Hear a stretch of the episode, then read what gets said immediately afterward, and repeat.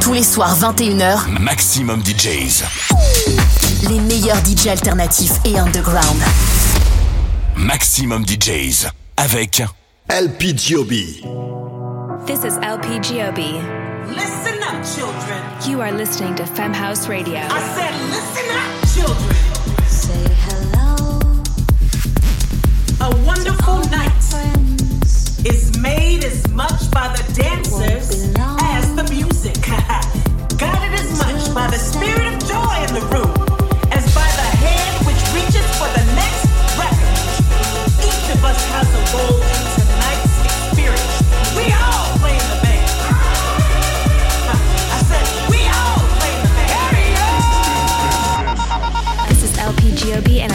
and I founded Femhouse, a 501c3 foundation and educational platform that teaches the technical areas of music making for women, non binary, trans, and other marginalized gender identities.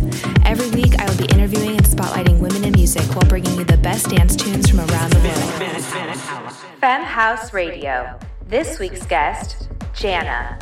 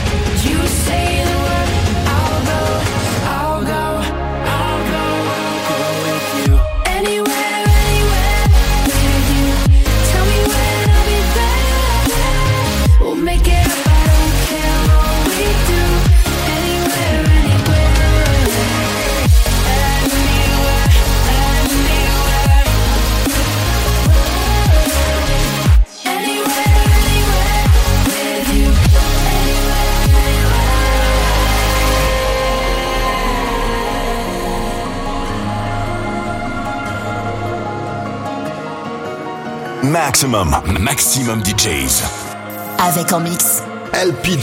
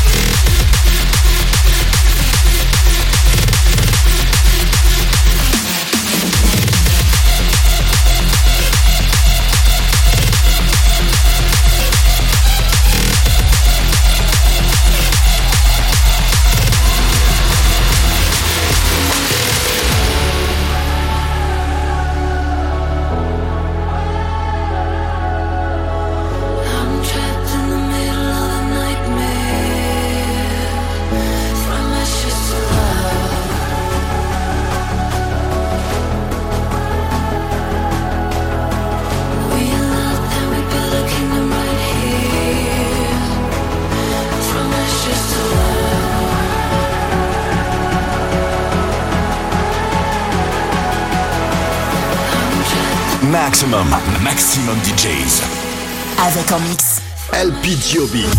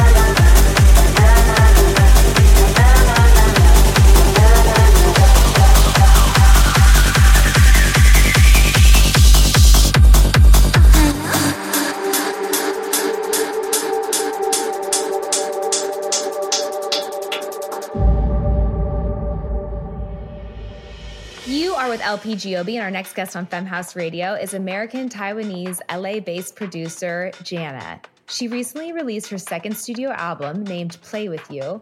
Her follow up to Hope and Chaos is full of empowerment and control. The music on Play With You still revolves around melodic dubstep, but is more aggressive with alt pop, J pop, K pop, anime, gaming, and trance influences. She started playing piano at age six and went to the San Francisco Conservatory of Music, where she learned how to score films and video games, which is very impressive.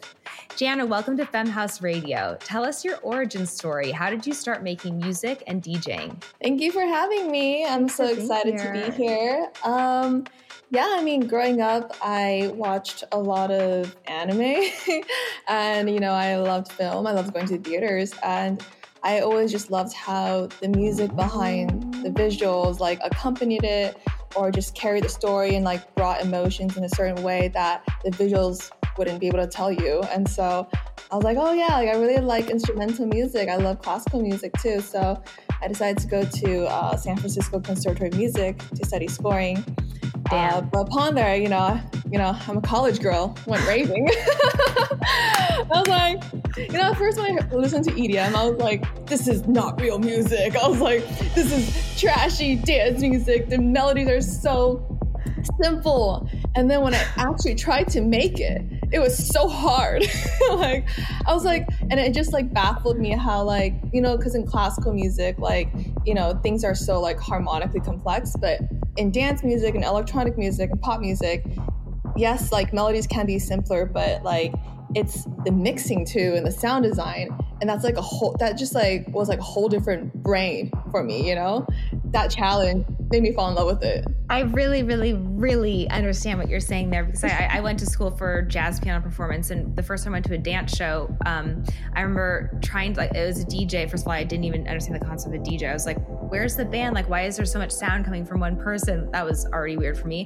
But then my friend broke it down by being like it's body music. It's music for your body. It's just it's supposed to feel good you know in your body. It's like you know the you there's a hi-hat going on for so long then then you take it out and you bring it back in. When you bring it back in that feels so good. And it's like those those simple changes. That's the moment i gravitated towards it because in in school especially when you're in school studying music and being graded on it like you know i knew what notes would go over what chord changes and like it all became very theorized in my head and i kind of stopped feeling it. And mm-hmm. i just i like what i fell in love with electronic music about was was the fact that saying what you want to say with a few amount of notes is is a skill in and of itself. Going back to what you said about like how it felt like no emotion is like I guess what you mean is also like it sort of became like mathematical, right? Yes, yes. Yeah. I yes, mean like exactly. I think what's so genius about pop music and dance music too is just that simplicity is key, but also like simple and catchy is so hard. You know, it's so, it's, so, it's actually like when you hear a pop song, you can like dismiss it, but to write a melody that you know the the general population uh, just it feels something about and can sing along to immediately. I mean, it's it's a I I had I now have a lot of respect for it because I realize how hard it is. Yeah, I get that. Yeah, for sure. So so so you went to your first rave and then how did you how, like did you did somebody give you like how did you get a, a DAW Ableton or whatever you were using to make music? How did you start DJing? Like what how did you get from A to B there? Uh, so the program that I was enrolled in it was like a music technology kind of cool. like a focus on the composition side. So we had been using Logic, which I do not like. and um, there was like a Ableton Live class, so I decided to take it. And it was quite rudimentary, you know, like it was just like, oh, here's record launch, enable, uh, automation, you know. But yeah, that yeah. was my intro. Um, and uh, yeah, I guess uh, in terms of like dance music, I guess the artist I listened to at the time was probably like you know people like Illenium because it's the most quote unquote classical in my oh it, cool I would say. Yeah because it's very layered and melodic bass is very layered. There's like a lot of strings too sometimes. So I think that's why that's the first genre that I naturally gravitate towards. I feel like nowadays with like you know any aspiring musician especially in like EDM or pop music like it's so easy to just go on YouTube University and like learn it yourself. Yeah. Um, so I I know that you play a keyboard and you sing uh, when when you perform. Do you see yourself ever putting together a band? or why would you? Because you could do it all yourself. I would love to, for sure. Um, you know, when my budget allows that someday on a tour, I would love to bring, you know, you like a cellist or like a drummer, but it depends because like it's like I also really want to bring dancers. so it's like, cool. would I want to bring dancers more, or would I want to bring like instrumentalists more? So, final question: If you could put together your dream tour, who would you go out on the road with?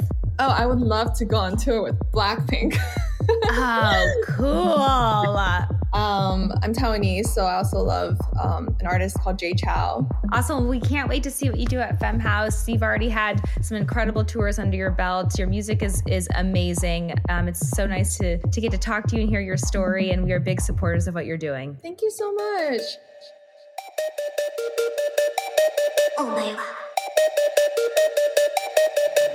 Maxximum, Maxximum DJs. Avec en mix. LP Giobi.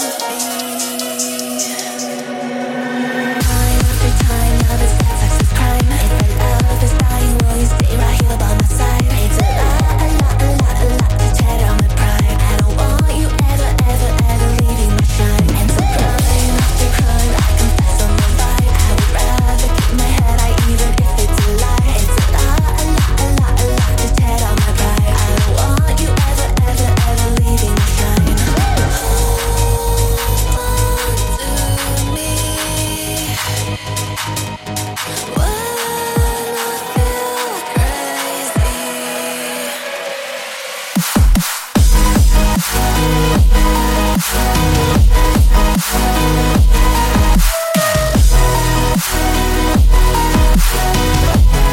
right back.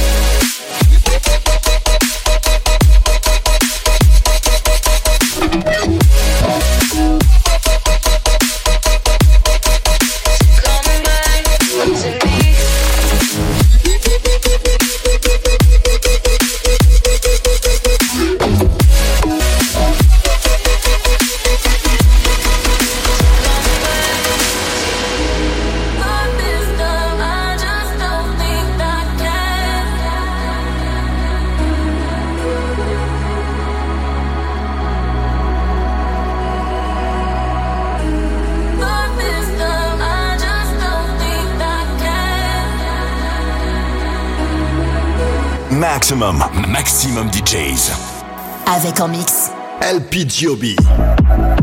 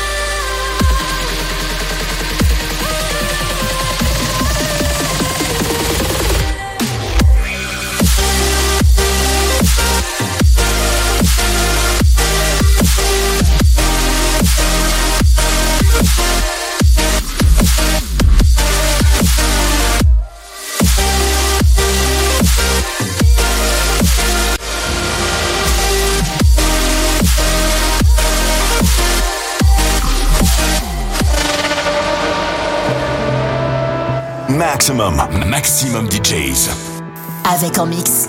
LPGOB. Thank